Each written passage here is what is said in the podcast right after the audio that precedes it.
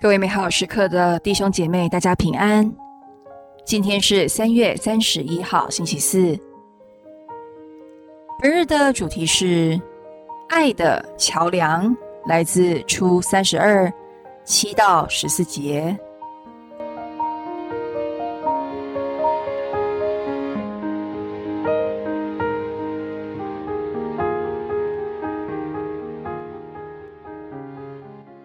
那时候，上主训斥梅瑟说：“你下去，因为你从埃及国领出来的百姓败坏了。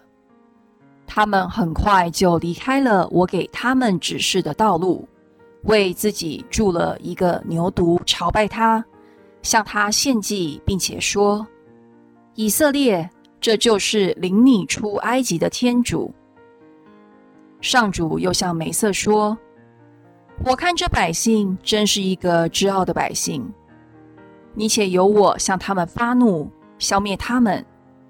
我要使你成为一个大民族。梅瑟求上主他们的天主息怒说：“上主，你为什么要向你用大力、用强硬的手臂由埃及国领出来的百姓发怒呢？为什么要叫埃及人说？”他是恶意领他们出来，要在山中杀死他们，由地面上绝灭他们呢？求你息怒，撤销要加于你百姓的灾祸。求你纪念你的仆人亚巴郎、伊撒格和以色列。你曾指着自己向他们起誓说：“我要使你们的后裔。”像天上的繁星那样多，我所许的那整个地方，必赐给你们的后裔，叫他们永远占有。上主遂撤销了要加于百姓的灾祸。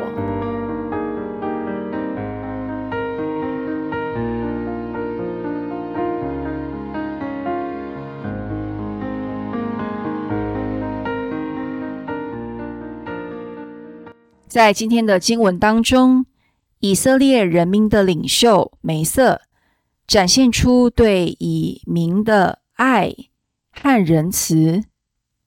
梅瑟是上主所喜爱拣选的，上主派遣他从埃及的奴役当中将以色列人民解救出来。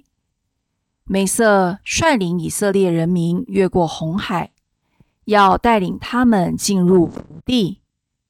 却因为人民不相信天主的承诺，没有勇气占领福地，因而被天主惩罚，必须在旷野中流浪四十年，不能进入福地。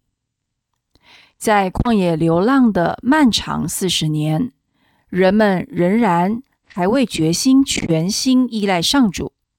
相反的，因为对不确定的未来感到不安。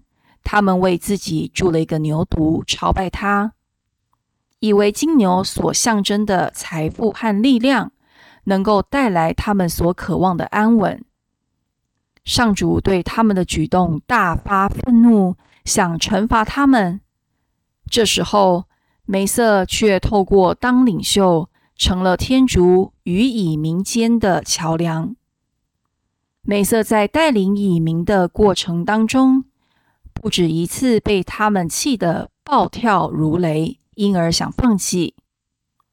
然而，天主也给予他一份超越性的爱。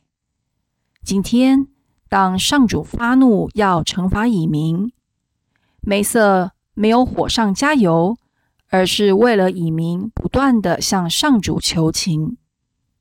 在这里，我们看到一个真正的领袖必须拥有对人民的爱。